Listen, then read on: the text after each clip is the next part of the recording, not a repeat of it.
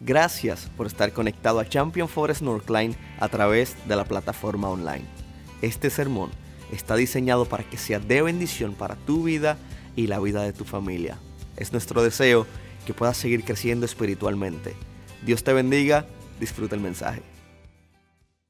A tomar una pausa en la serie de Hechos porque vamos a celebrar la cena del Señor. Así que yo espero que cada uno de ustedes tenga uno de estos. Si no, al final eh, voy a pedir que levante su mano y ahí con mucho gusto eh, alguien va a darle los elementos. Las apariencias engañan. ¿Has escuchado eso anteriormente? Sí, ¿verdad? A veces engañan, a veces no. Dice, dice, el refrán que sí, a veces te ven muy alto y piensan que no, debes jugar baloncesto, voleibol y no juegan nada. No sé por qué te estoy mirando, José, pero bueno. Párate un segundo, José, por favor. Párate, párate, párate. A ver, quiero verte, quiero verte. Mira, no, no, no. Pero no juega baloncesto, ¿no? Ah, me lo imaginé, me lo imaginé. Eh, eh, no importa. Uy, Nelson, perdóname. Ponte de pie, Nelson. Ponte de pie, ponte de pie. Nelson sí juega, mira. No, y la diferencia Sí, las apariencias engañan. Mírame a mí, o sea, a mí me encanta el baloncesto. No significa que soy bueno, significa que me gusta jugarlo, ¿no? Eh, Javier juega fútbol. Pues párate, Javier, un segundo. Imagina, no, no, no, tampoco. Las apariencias engañan. Mira, Junior se ve todo deportista y no juega nada de fútbol. Ponte de pie, Junior, ponte de pie. A ver, a ver, a ver. No, nada juega, nada, mira, nada, nada. Las apariencias engañan. Una vez yo estaba eh, eh, en la escuela elemental creo que estaba en quinto grado, en sexto grado, les prometo que era más pequeño que ahora, y, habían prácticas para entrar al equipo de baloncesto. Eh, habíamos, qué sé como 20 muchachos, y todos practicando y, el profesor evaluando, el, dirigente evaluando, y bueno, se llegó la hora de escoger los 12 y yo, bueno, yo tengo que estar ahí, ¿no? Porque, o sea, soy chiquito, pero creo que juego más o menos bien. Entonces ahí empieza el profesor, tú hiciste el equipo, tú hiciste el equipo, tú hiciste el equipo, tú hiciste el equipo, tú hiciste el equipo, y yo... Las apariencias engañan, tú hiciste el equipo, tú ya iba por el 10, el 11, tú hiciste el equipo y bueno, hasta aquí llegó el equipo. son 12 jugadores, hay 11. Y todos nos quedamos así como...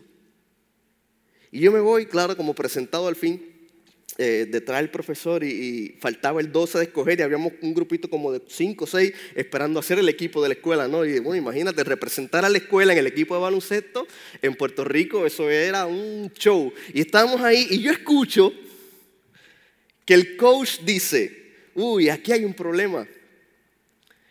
Tenemos los jugadores, pero no tenemos quien cargue a los jugadores para llevarlos a los juegos. Y yo le digo, mi mamá dice que puede llevarlos al juego. Tú eres el 12.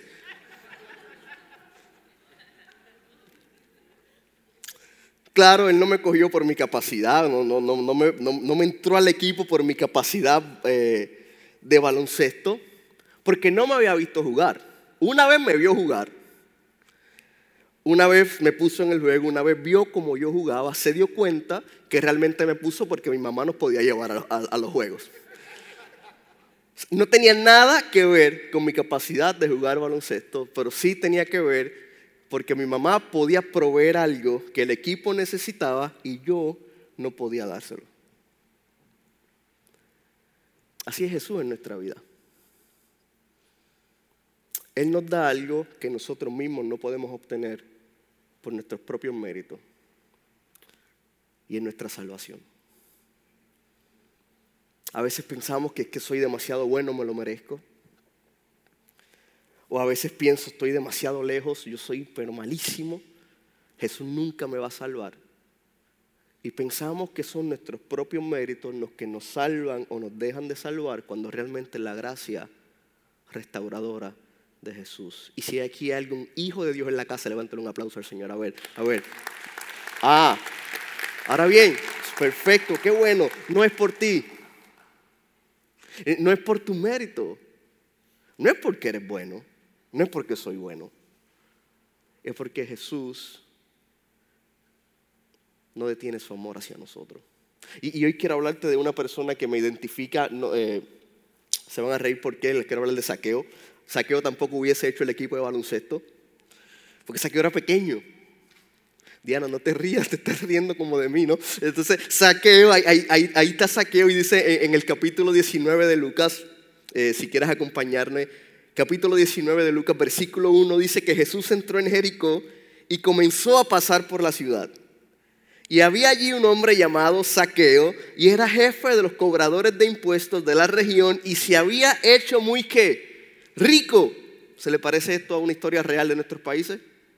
Mm. Saqueo era uno de los recaudadores recaudadores de, recaudadores de impuestos y era el jefe de los recaudadores y a causa de eso él era muy corrupto. Sí, recaudaba impuestos, claro, pero también le robaba a la gente el dinero. La gente lo odiaba, e-, era muy corrupto. Lo que le faltaba en tamaño le sobraba de corrupto. Era muy pequeño, pero era muy grande en corrupción. Tenía un corazón muy lejos de Dios.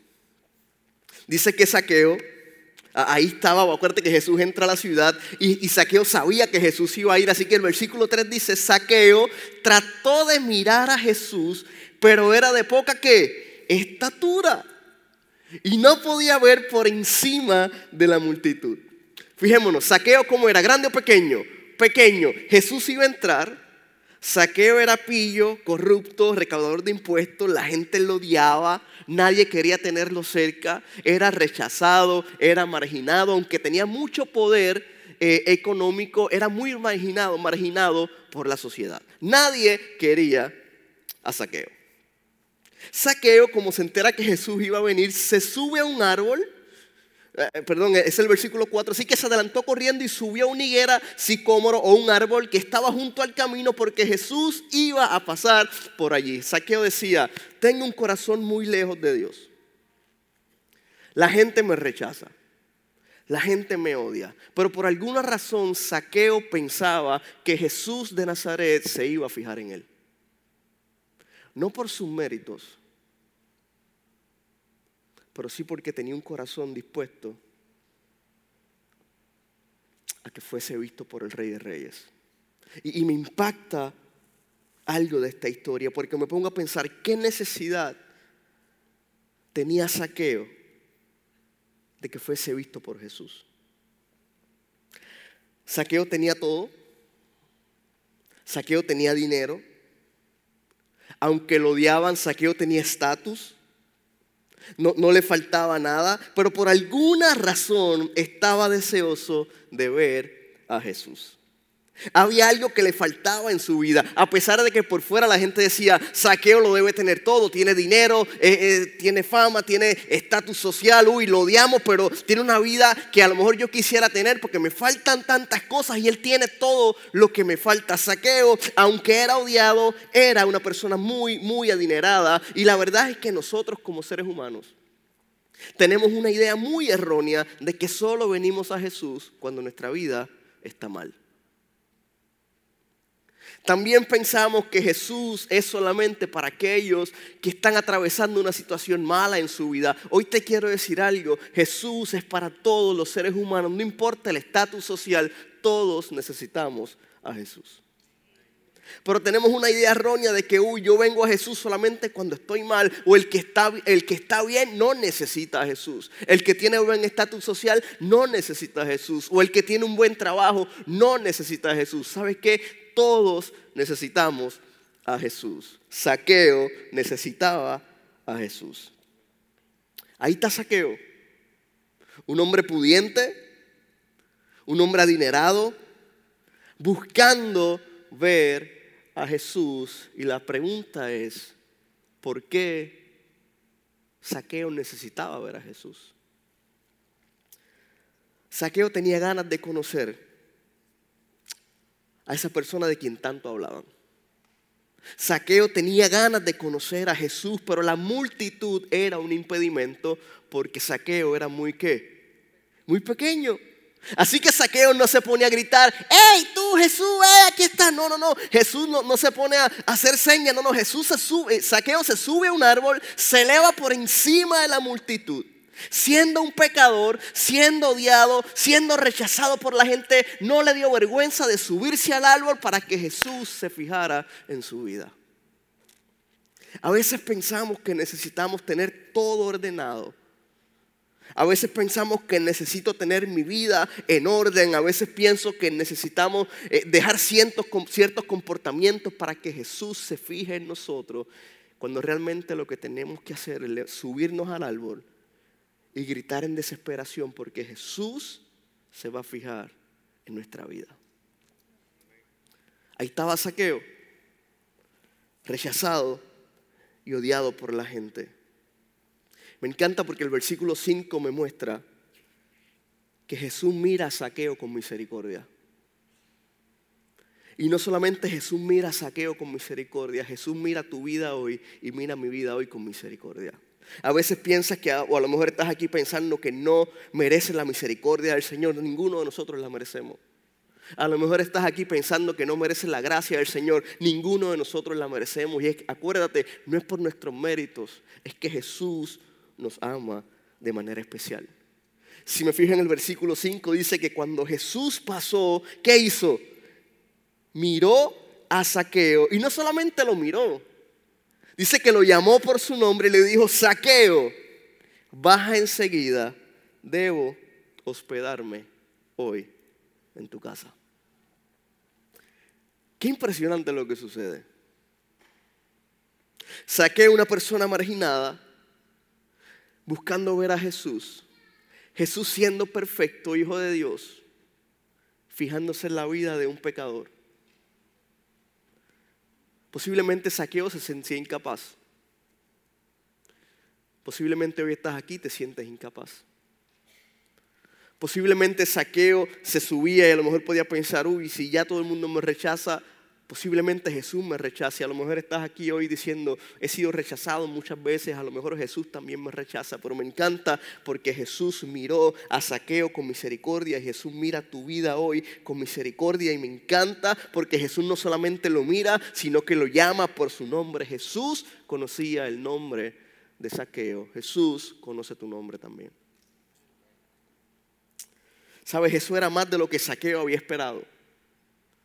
Posiblemente Saqueo solamente esperaba ser visto, pero Jesús no solamente lo mira, sino que lo llama por su nombre. Y no solamente lo llama por su nombre, por su nombre sino que le dice, baja enseguida, debo hospedarme hoy en tu casa.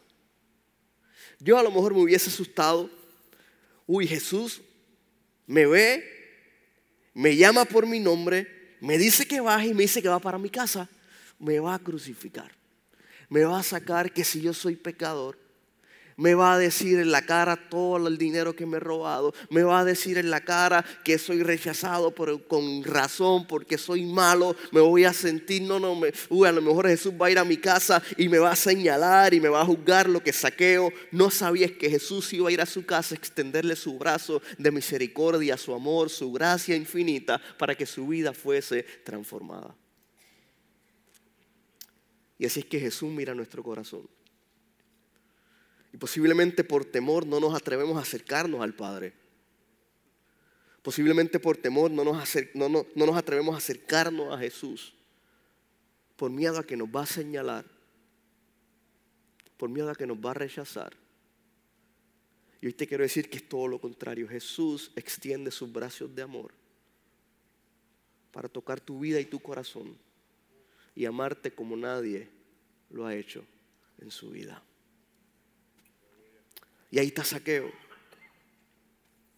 ¿Sabe? Jesús mira con misericordia a Saqueo y le dice, voy a quedarme en tu casa. Nunca falta la gente, ¿no? Porque dice que había gente a su alrededor. Y me encanta porque el versículo 6 dice que Saqueo bajó rápidamente. Imagínate, si Jesús te dice algo, ahí automáticamente tú lo haces. Dice que Saqueo bajó rápidamente y lleno de entusiasmo y alegría llevó a Jesús a su casa. O sea, Saqueo en vez de pensar me va a señalar, Saqueo en vez de pensar me va a juzgar, Saqueo en vez de señalar hasta aquí llegué, Saqueo dice que baja con entusiasmo y baja con alegría. Había esperanza en el corazón de Saqueo. Y dice que Jesús fue a su casa y no falta la gente, pero la gente estaba como, ¿qué dice? Disgustada. ¿Y qué hacía? Eso no pasa aquí, eso es en otro lado. La gente estaba disgustada y ¿qué hacía? Murmuraba. Fue a hospedarse en la casa de un pecador de mala fama. Y si pongo esto en la, en la actualidad, no sé, uy, eso que va a la iglesia, Y eso que sirve en los grupos de vida. Y eso que va todo, todo sonriente a abrirle la puerta ahí cuando llego a la iglesia. Y eso que canta en el ministerio de adoración, uy, fue a hospedarse a su casa. ¿Sabes con qué se relaciona? Fue a, hospedarse a su casa. Cuando Jesús fue a hospedarse a su casa, también la casa que Jesús quería hospedarse en el corazón de Saqueo, vivir para siempre en el interior de Saqueo, como Jesús vive en el corazón de aquellos que lo hayamos aceptado en nuestra vida. Y mientras Jesús nos acepta y no nos rechaza y quiere hospedarse en nuestro corazón, hay gente que va a murmurar. Y dice, no, si es un pecador. Jesús fue a casa de un pecador. Bueno, Jesús vino a buscar pecadores, no aquellos que se creen perfectos. Y dice que Saqueo baja rápidamente, lleno de entusiasmo. La gente estaba disgustada y murmuraba. Fue a hospedarse a su casa, a casa de un pecador de mala fama. ¿Alguien aquí tiene mala fama? No, nadie, ¿verdad? No, porque no sabe, porque la gente tiene mala fama, pasa que no lo sabe. Si te enteraste hoy, no, tengo mi fama es buenísima. Uy, he escuchado a dos o tres que no decían lo mismo. Claro, pero tú nunca te vas a enterar. La gente estaba disgustada y murmuraba. No solo Jesús ve a Saqueo, no solo Jesús lo llama por su nombre, sino que le dice, hoy voy a tu casa. Me encanta porque Jesús no sigue el comportamiento de la comunidad que odiaba a Saqueo. Jesús amaba a Saqueo y me encanta porque esto me enseña que su mirada está por encima de lo que otros ven.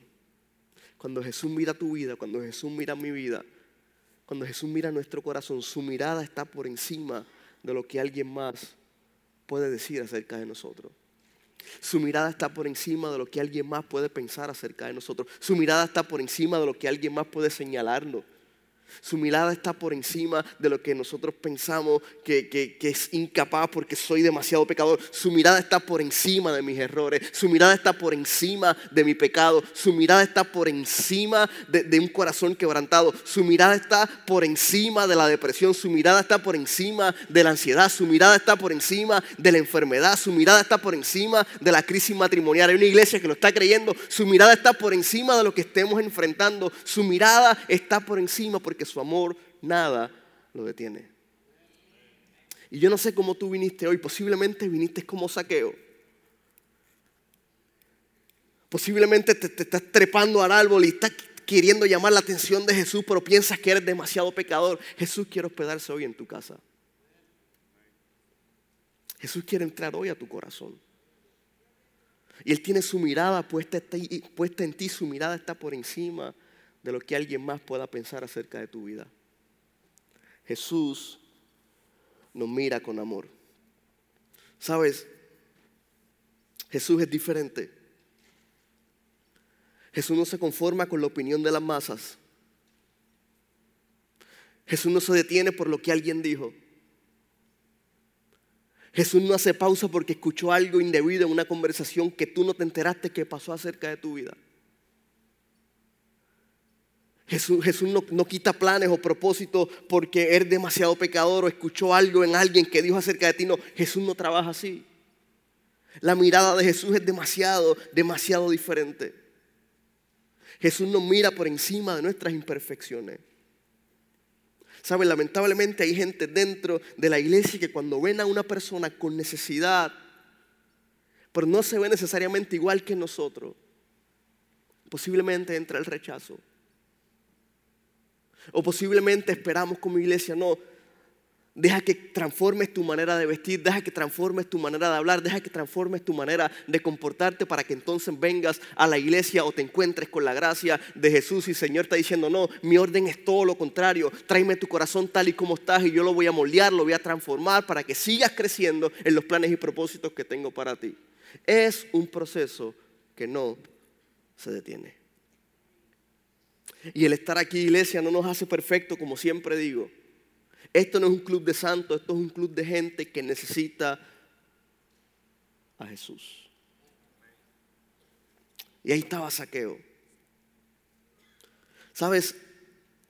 La gente que estaba alrededor pensaba que Saqueo era inmerecedor de la gracia de Jesús. La gente que estaba alrededor pensaba que Saqueo era inmerecedor del amor y del perdón de Jesús. La gente que estaba alrededor estaba disgustada porque Saqueo era muy pecador. La gente estaba disgustada y murmuraba porque Saqueo había engañado a la gente por tanto tiempo y de repente Jesús le dice, hoy voy a hospedarme en tu casa. ¿Sabes que también me enseña esto? Que su mirada está puesta en ti, está puesta en mí. La mirada de Jesús está puesta en nosotros. Mientras tanto, Saqueo se puso de pie delante del Señor y dijo, Señor, daré la mitad de mi riqueza a los pobres. Y si estafé a alguien con sus, con sus impuestos, le devolveré cuatro veces más.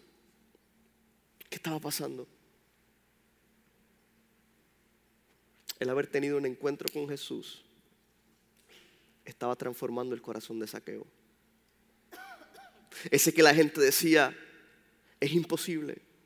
Ese que la gente criticaba, ese que la gente señalaba, de repente se encontró con la gracia de Jesús y su corazón estaba comenzando a ser transformado. Dice, si fe a alguien con sus impuestos, le devolveré cuatro veces más. A lo mejor nuestra respuesta no es esa, pero puede ser hoy en la tarde de hoy, uy Señor, si hería a alguien, voy a pedir perdón. Señor, si engañé a alguien, hoy, hoy pido disculpa. Señor, si, si de repente hice algún daño a una persona, hoy te pido perdón. O Padre, si de repente he estado en comportamientos que no eh, te son de tu agrado, Señor, hoy me arrepiento de mis pecados. ¿Sabes qué había en el corazón de saqueo? Arrepentimiento. Y arrepentimiento es una forma, es cambiar de manera radical mi manera de comportarme y mi manera de pensar. Han visto esos testimonios de, por ejemplo, una persona que toda la vida posiblemente ha estado adulterando y de repente de la noche a la mañana se encuentra con Jesús y su corazón ha sido transformado. Han, escuchado historias de una persona que a lo mejor eh, se pasa en el alcoholismo 24/7 y de repente tiene un encuentro con Jesús y su vida es transformada. Han, han, escuchado un testimonio de una persona que a lo mejor es drogadicta toda la vida y tiene un encuentro con Jesús y su corazón ha sido transformado. Así pasó con Saqueo, había engañado a la gente toda la vida, de repente se encuentra con Jesús y dice, si estafé a alguien con sus impuestos, lo devolveré cuatro veces más. ¿Sabes qué le dijo Jesús en ese momento? La salvación ha venido hoy a esta casa porque este hombre ha demostrado ser un verdadero hijo de Abraham. Pues el Hijo del Hombre vino a buscar y a salvar los que son perfectos.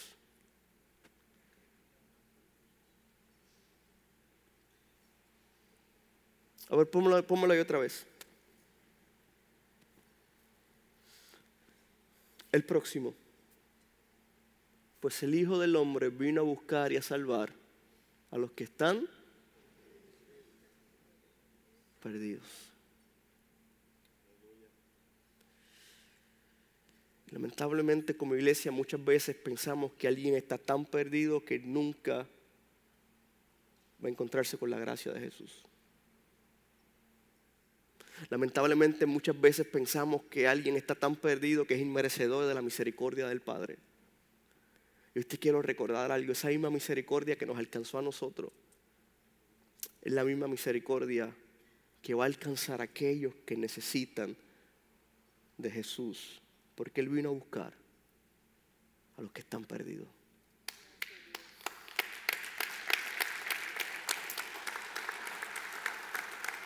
Y saben, no hay, no hay nada peor que estar perdido.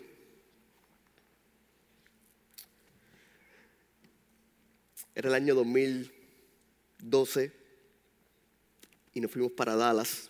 Tarde en la noche, estaban mis suegros acá, mi primera Navidad aquí, vámonos para Dallas, claro que sí. Para ese tiempo los GPS no eran tan buenos como ahora, ¿no? Y arrancamos para Dallas nosotros y vamos para Dallas y bueno, o sea, el al fin que sabe de, de Texas de nada, bueno, seguimos el GPS. Vamos en el 45 hasta cierto punto y nos mandan a desviar por una carretera que era lo más tenebroso del mundo. Pero no tenía miedo porque Dios estaba con nosotros. Estábamos asustados y echaron ni hablar. Pero bueno, nos pegamos una pérdida. Y eran más de las 12. Y nosotros y esa carreterita y el carro y nosotros. Y era como una película de terror, tú veías las pajitas, tú, no vamos a llegar. Y hay una sensación en nuestro corazón de que estábamos sumamente perdidos. Y, decíamos, no vamos a llegar, esta carretera no es, definitivamente por aquí no es, el GPS nos sacó por una carretera que nada que ver, tan fácil que es agarrar el 45 hasta Dallas, no, el GPS nos saca por otro lado. Y la sensación que teníamos de perdido era impresionante. Y nuestro corazón comenzó a preocuparse, suerte que estábamos con mi suegro, ¿no? Y, a lo mejor Char, no, ahí está tu papá, tranquila, todo va a estar bien. Estaba, no, pero de verdad yo me sentía mal, me, sentía perdido. Y no hay, no hay peor sensación que sentirse perdido. Ahora imagínense en esas personas que todavía no se han encontrado con Jesús, tienen sensación de perdido en su corazón. Y hace falta una iglesia que hable la verdad del Evangelio que ha transformado nuestra vida. ¿Sabe qué? Usted y yo vamos a ayudar a otras personas a llegar al camino del Señor. No pensemos que están demasiado perdidos para ser alcanzados. Porque Jesús le va a decir, como le dijo a Saqueo, la salvación hoy ha venido a esta casa, la salvación hoy ha venido a tu corazón. Porque el Hijo del Hombre vino a buscar y a salvar los que están perdidos. ¿Sabes? Cuando Jesús entra a nuestro corazón, Él comienza a transformarnos. Cuando Jesús entra a nuestro corazón comienza a, cambiarnos. Fíjese en Saqueo. Saqueo tenía mala fama por su posición. Saqueo tenía mala fama por lo que él hacía. Pero cuando Jesús entró a su casa, todo, todo cambió. Y es que cuando Jesús entra a nuestro corazón, todo cambia. ¿Alguien dice amén? De repente íbamos en esa dirección y Jesús entra a nuestro corazón y damos un giro de 180 y comenzamos a caminar en los planes y propósitos de Dios para nuestra vida. Y así es Jesús. Jesús vino a buscar y a salvar los que estaban perdidos. Segunda de Corintios capítulo 5, versículo 17 dice, esto significa que todo el que pertenece a Cristo se ha convertido en una persona nueva. La vida antigua ha pasado, una nueva vida ha comenzado. Y eso pasa cuando nos encontramos con Jesús. Lo atrás se quedó atrás. Y una vida nueva comienza en nuestro corazón. ¿Sabe? A lo mejor llegaste a este lugar, Charlie, si quieres pasar. A lo mejor llegaste a este lugar y te has sentido mal. A lo mejor te has sentido inmerecedor. Posiblemente te, sientes que estás tan lejos de Dios, que estás tan perdido que Él no te puede alcanzar. Posiblemente te sientes que no hay esperanza, que no hay salvación, que no hay salida, que eres demasiado pecador y a lo mejor que estás demasiado sucio que a lo mejor has hecho cosas a través de tu vida que no le agradan al Padre y que va a ser imposible que su gracia te alcance. Hoy te quiero decir que si vienes a Cristo, todas las cosas viejas pasan y todas son hechas nuevas. Así es nuestro Padre Celestial. Jesús nos da una vida nueva. Ya no tienes que sentirte mal. Ya no tienes que sentirte menos. Ya no tienes que sentir vergüenza. Ya no tienes que sentir que no hay nada que hacer. Mira lo que dice su palabra en Romanos 3, 24. Sin embargo, Dios nos declara justos gratuita y bondadosamente por medio de Cristo Jesús, quien nos liberó del castigo de nuestros pecados. Pues Dios ofreció a Jesús como el sacrificio por el pecado. Las personas son declaradas justas a los ojos de Dios cuando creen que Jesús sacrificó su vida al derramar su sangre. Eso lo hizo por nosotros. Ese sacrificio muestra que Dios actuó con justicia cuando se contuvo y no castigó a los que pecaron en el pasado. ¿Sabes quién pecó en el pasado? Usted y yo. ¿Sabes quién peca en el presente? Usted y yo. ¿Sabes quién va a pecar en el futuro? Usted y yo. Porque miraba hacia el futuro y de ese modo los incluiría en lo que llevaba a cabo en el tiempo presente. Dios hizo todo eso para demostrar su justicia, porque Él mismo es justo e imparcial y declara a los pecadores justos a sus ojos cuando ellos creen en Jesús. Y así es nuestro Padre Celestial. Ya no te llamen más es que soy pecador, no, soy justo por la sangre de Jesús. Ya no digas es que no tengo esperanza, no, no, soy justo por la sangre de Jesús. Ya no puedes decir a partir de hoy si acepta a Jesús en tu corazón es que soy demasiado malo, no, no, es que soy justo por la sangre de Jesús. Y es que la sangre de Jesús justifica nuestra vida y nos limpia de todo pecado.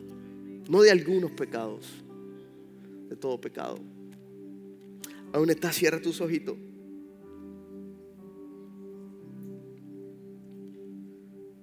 Porque así es la mirada de Jesús. Primero nos mira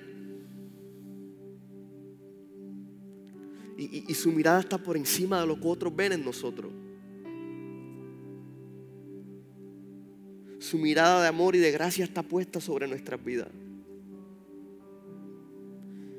Ya no tienes que sentirte mal. ¿Sabes qué? ¿Cómo estás hoy? ¿Cómo te sientes? ¿Con qué estás batallando? ¿En qué lugar te encuentras? Ahí donde está Jesús quiere encontrarse contigo. Iglesia, ponte de pie. Ponte de pie. La sangre de Jesús sigue disponible para nuestras vidas. Su sangre todavía sigue fluyendo. Y a lo mejor piensas, el perdón del Señor se agotó para mí. La misericordia del Señor se agotó para mí. Eso no es cierto.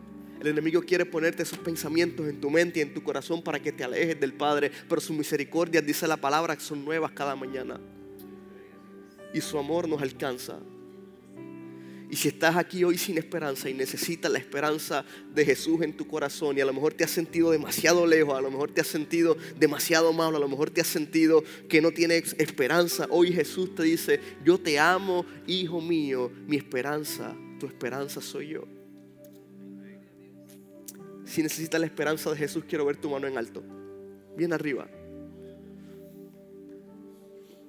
Mira, mira.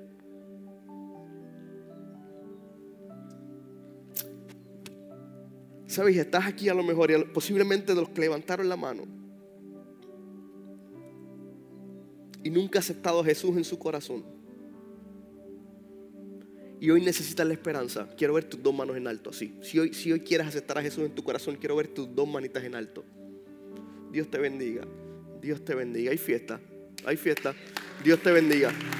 Dios te bendiga. Dios te bendiga.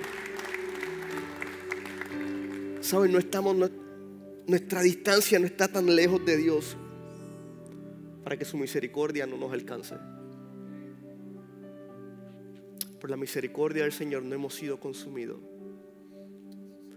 Y hoy podemos disfrutar que somos hijos del Padre. Y hoy estas vidas pueden disfrutar que hay una promesa de vida eterna para ellos. Dale un fuerte aplauso al Señor por sus vidas.